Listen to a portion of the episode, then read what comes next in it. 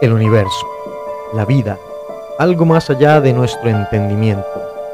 Nuestro planeta, el planeta Tierra, es el tercero en nuestro sistema solar, con una superficie de 510.072.000 kilómetros cuadrados, de los cuales el 30% pertenece a la Tierra y el 70% al agua que nos rodea. Ha sido la madre creadora de toda la vida que conocemos y hoy haremos una exploración en su historia. Este mundo ha sufrido cambios en su geología, en su clima, en la parte más profunda de su ADN. Tal y como hemos leído en la teoría de Darwin, este mundo ha sufrido una serie de cambios que han dado fruto a una máquina de evolución constante.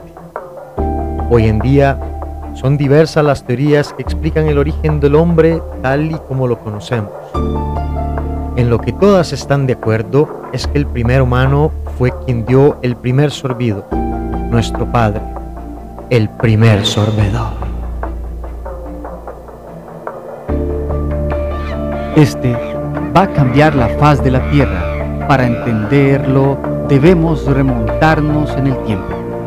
Estamos a menos 10 millones de años antes de Cristo. Los dinosaurios extintos ya darán a paso a los nuevos mamíferos.